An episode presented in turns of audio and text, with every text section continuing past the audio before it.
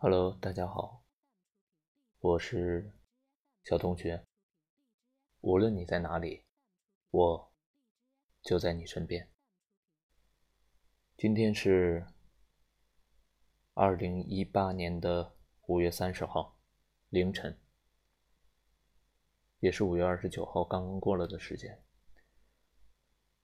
二零一四年的这个时间，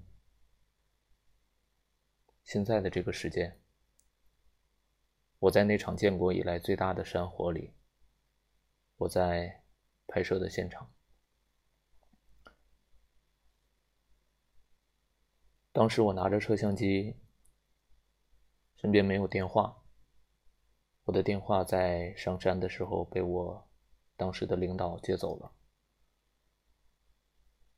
因为我们赶到火场的时候，他电话没有电了。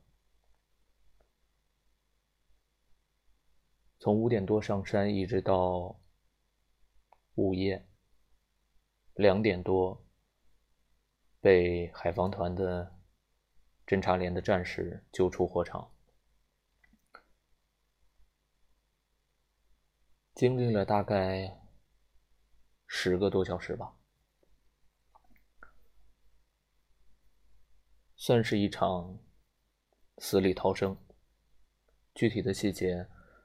我可能不能说太多，因为当时给省台还有央视拍了很多资料，但是后来由于各种原因吧，你们懂的，就是体制内的一些原因，很多镜头都不可能放出来，很多镜头都不可能让你们所看到。我是跟着一些救火队员上山的，为了拍摄最第一手的资料。结果在我们上山一个多小时之后，除了浓烟蔽日，天也渐渐的黑了下来，什么都看不见了。后面的战士们喊：“火围过来了！”当我们去寻找火场的时候，呃，寻找下山的路的时候，就已经慌了，根本也找不到下山的路。我跟当时的一个救火队长和两名救火队员。就被围困在了火场里。当时是迎着过火带过去的，很难，呃，甚至不想再不想再走了，呃，就觉得火大到了一定的地步。所以，这个日子对我来说是特别的，也是我现在有现在的生活态度和生活的理念的一个原因。毕竟是一场死里逃生，呃，所以在今天这个日子，想读一首诗给你们。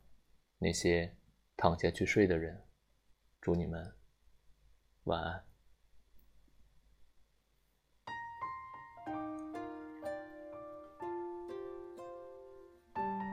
夜是如此的寂静，屋顶在白日的重压下颤抖着，飞天的牧童赶着云团。城市将一梭梭光影射进了黑夜，夜。却黑得如此深沉，威力无边。那些躺下去睡的人，祝你们晚安。夜是如此寂静，那些躺下睡去的人，祝你们晚安。夜是如此寂静。